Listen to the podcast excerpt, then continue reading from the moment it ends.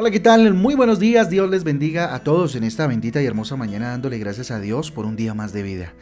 Un día para glorificar su nombre con todo nuestro corazón. Con ustedes su pastor y servidor, Fabián Giraldo, de la Iglesia Cristiana Jesucristo Transformación. Bienvenidos a este espacio devocional donde juntos somos transformados y renovados por la bendita palabra de Dios, a la cual invitamos como todos los días hoy en el libro de Mateo. Hoy iniciamos el libro de Mateo capítulo 1 ya terminamos el libro de los Salmos y arrancamos con todo el Nuevo Testamento una vez más, Mateo capítulo 1 y el libro de Deuteronomio y vamos con, continuando pues. En el versículo 17, recuerde que nuestra guía devocional Transforma usted va a encontrar títulos y versículos que por supuesto le ayudarán a profundizar un poco más en la lectura de hoy. Les invito entonces que vayamos rápidamente a Mateo capítulo 1 y vamos a hablar eh, de lo siguiente título, de lo vil algo hermoso, de lo vil algo hermoso. ¿Cómo así? Primera de Corintios capítulo 1, el 28 al 29 dice, y lo vil del mundo y lo menospreciado escogió Dios, y lo que no es para deshacer lo que es, a fin que nadie se japte eh, en su presencia. Miren, infinidad de ocasiones tal vez hemos estudiado sobre este capítulo 1 de Mateo y hemos enseñado y hemos aprendido sobre el nacimiento de Jesús y la obediencia de José, al aceptar a María en su embarazo, ¿cierto? Hemos venido tratando mucho este tema. Pero en esta ocasión, en este capítulo, en esta ocasión, nos apartaremos un poco del nacimiento de Jesús como tal para introducirnos un poco más allá al origen, ¿cierto? Muchos años atrás de su concepción. ¿Cómo así? Miren, la genealogía que aparece en este capítulo no es por casualidad. ¿sí? Quiere mostrarnos cómo Dios puede sacar algo hermoso, maravilloso, de lo que para nosotros puede hacer Bill. Vamos a ver tres mujeres aquí que participan en este nacimiento maravilloso y son Raad, Ruth y María. ¿Cierto? Tres mujeres espectaculares. Mire, Job afirma que nadie era capaz de hacer limpio lo que es impuro. Por allá en Job capítulo 14, versículo 4 dice, ¿quién hará limpio a lo inmundo? Nadie. ¿Sí? Lo afirma categóricamente.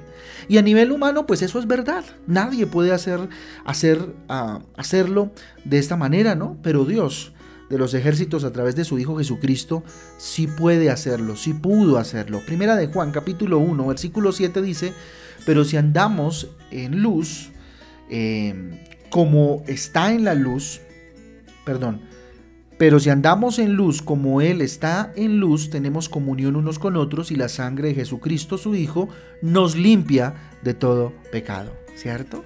Entonces fíjense, eh, Dios puede hacer algo de algo vil, algo precioso. Primera de Corintios capítulo 1 del 27 al 28, que lo leí hace un momento, dice, sino de lo necio del mundo escogió Dios para avergonzar a los sabios, y lo débil del mundo escogió Dios para avergonzar a lo fuerte, y lo vil del mundo y menospreciado escogió, y lo que no es para deshacer lo que es. Tremendo, ¿no? Miren, ¿desde dónde viene entonces la procedencia de Jesús? Arranquemos con Raad. ¿Quién era Raad? Mateo capítulo 1, versículo 5 dice, Salmón engendró a Raad, a vos, vos engendró a Ruth, a Obed, y Obed a Isaí, ¿sí? A Isa, perdón. Fíjese que Raad era una mujer prostituta era una mujer que se dedicaba a la prostitución, ¿cierto? Que ayudó a los espías cuando entraron a Jericó, ¿cierto? Cuando vemos allá en Josué eso. A Dios le plació utilizarla a ella y no a una mujer distinguida. Utilizó una prostituta. Mire lo que dice Josué capítulo 2 versículo 1. Josué hijo de Nun envió desde Sitín dos espías secretamente diciéndoles andad, reconoced la tierra y a Jericó. Y ellos fueron y entraron en casa de una ramera que se llamaba Raad y posaron allí. Ah, ahí está entonces. No creas, esto nos, nos tiene que llevar a entender que definitivamente Dios es precioso. Nunca creas que por tu condición nunca llegarás a ser alguien importante. Esto nos enseña definitivamente cómo Dios de lo vil y menospreciado hace algo maravilloso. Mire, lo único que tenemos que hacer es arrepentirnos de corazón. Jesucristo está dispuesto a darnos otra oportunidad. ¿Sí? Todos hemos pecado, no nos digamos mentiras, todos. ¿Cierto? O nos hemos equivocado, por supuesto. Jesucristo sabe que tú y yo somos pecadores, tenemos tendencia pecaminosa, pero Él quiere limpiarnos para utilizarnos, para a través de nuestra vida generar bendición. Que el pecado de tu pasado no te impida aspirar a una nueva vida. No permitas que otros te señalen por tu error. Jamás. Arrepiéntete, no vuelvas a pecar. Tú puedes definitivamente ver la gloria de Dios y triunfar. Juan capítulo 8 versículos del 10 al 11 dice, enderezándose Jesús y no viendo a nadie, sino a la mujer, le dijo, mujer, ¿dónde están los que te acusan? Ninguno te condenó. Ella dijo, ninguno, Señor. Entonces Jesús le dijo, ni yo te condeno, vete y no peques más. Tremendo, ¿cierto? Y hoy Jesús nos dice lo mismo. No sé qué haya pasado en tu vida, qué hayas hecho, qué equivocaciones, pero Jesús está dispuesto a perdonar a aquel que con un corazón arrepentido se acerca a Él para darle una nueva vida. Ahora vámonos con Ruth. ¿Quién era Ruth? Mire, era una mujer extranjera. Empecemos por ahí. Pero una mujer extranjera que se atrevió a dejar su pasado próspero para buscar a Dios, a un Dios verdadero, a nuestro Dios. Ruth capítulo 1, versículo 16 dice, respondió Ruth, no me ruegues que te deje y me aparte de ti, porque a donde quiera que tú fueres iré yo, y donde quiera que vivieres viviré. Tu pueblo será mi pueblo y tu Dios será mi Dios. ¿Mm? Tremendo, mire, Dios no es un Dios de casualidades, Dios es un Dios de propósitos. Miren lo que dice más adelante, Ruth capítulo 4, versículo 17, y le dieron nombre las vecinas diciendo, le ha nacido un hijo a Noemí y lo llamaron Obed. Este es el padre de Isaí Padre de David. Mire, no importa cuál sea tu condición, cuál sea tu, tu momento, proponte en tu corazón servir a Dios con todo tu corazón y Él te restaurará.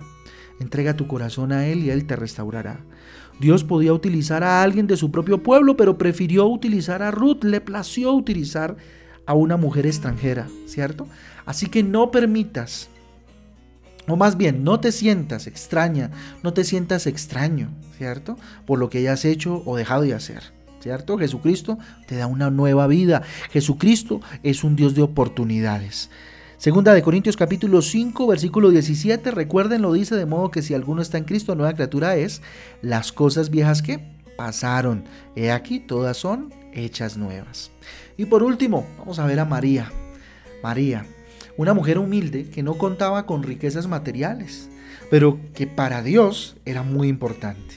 Sabemos que no tenía recursos suficientes, por lo que, eh, eh, por lo que haría en el día de la consagración. Más adelante lo vamos a ver. Mire lo que dice Lucas capítulo 2 versículos 22 y 24.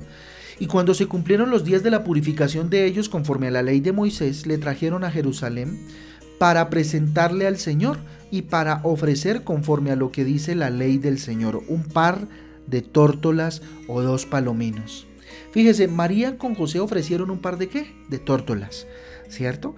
Esto lo hacían los que no tenían pues para dar un cordero, o sea, su condición económica era baja, ¿cierto? Y lo que dieron fue un par de tórtolas. Levítico 12.8, mire, ahí lo ratifica, dice, y si no tiene lo suficiente para un cordero, tomará entonces dos tórtolas o dos paluminos, uno para holocausto y otro para expiación, y el sacerdote hará expiación por ella y será limpia. ¿Mm? Fíjese, entonces no habían recursos para un cordero, solo tenían dos tórtolas. No importa cuál sea tu condición económica, para Jesucristo eres rico. Y eso lo dice Apocalipsis capítulo 2 versículo 9. Yo conozco tus obras y tu tribulación y tu pobreza, pero tú eres rico. Y la blasfemia de los que dicen ser judíos y no lo son, sino, sino sinagoga de Satanás. Fíjense en esa parte y subrayela ahí cuando dice y tu tribulación y tu pobreza. Pero entre comillas, entre paréntesis dice tú eres rico. Tú eres importante, ¿cierto? Tú eres importante para Dios. Y tú eres importante por lo que eres y no por lo que tienes. Y eso es lo lindo de, andar en el Señor, de caminar en Cristo, que le interesa más el ser que el tener o que el hacer inclusive. Significa lo que tú eres. Jesucristo puede sacar de lo vil algo precioso. Así que nunca te avergüences de lo poco que tienes. Alégrate definitivamente por lo que eres en Cristo Jesús. Dios no mira la apariencia, Dios, no, Dios mira definitivamente tu corazón. Así que cree en Jesucristo, esfuérzate, sé valiente, arrepiéntete y, y, camina con el Señor y llegarás a cumplir todos los anhelos que tienes en tu corazón. Vamos a orar. Papito Dios, te damos gracias, Rey eterno. Tu palabra es maravillosa y nos anima, nos da aliento. Dígale, aquí estoy, mi Rey. Hoy levanto mis manos al cielo, Dios, y mirando atrás, Padre Celestial, tal vez yo no vengo de un abolengo, de una generación exitosa, qué sé yo, Dios. de reyes, nada de eso, Dios. Pero tú tampoco, Dios. Tú tampoco, mi Jesús.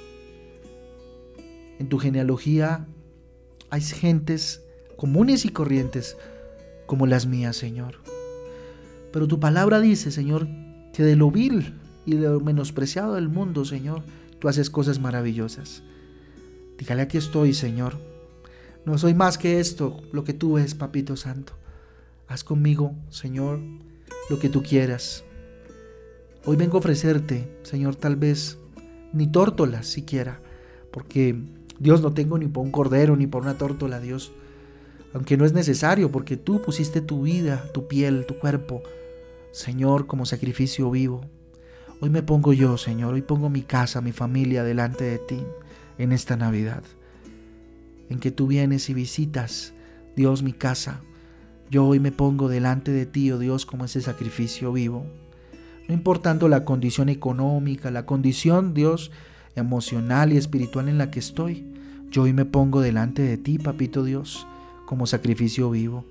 Y delante de ti, Señor, pongo mi vida, mi corazón, Señor, porque sé, bendito Padre, que harás de mí la persona que tú quieres que yo sea, Señor.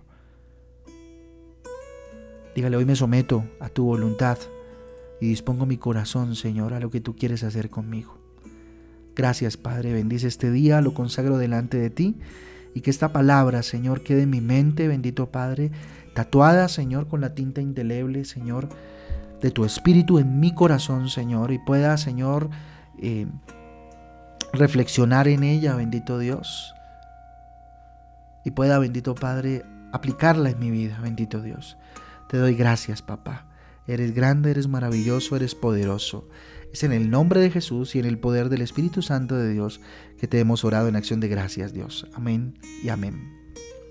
Amén y amén, familia. El Devocional Transforma. Un abrazo para todos. Dios me les guarde, Dios me les bendiga. Los espero en estos días en Transforma en Casa que estamos teniendo una programación especial en este tiempo y en esta época maravillosa de Navidad. Un abrazo para todos, Dios les bendiga. Chao, chao.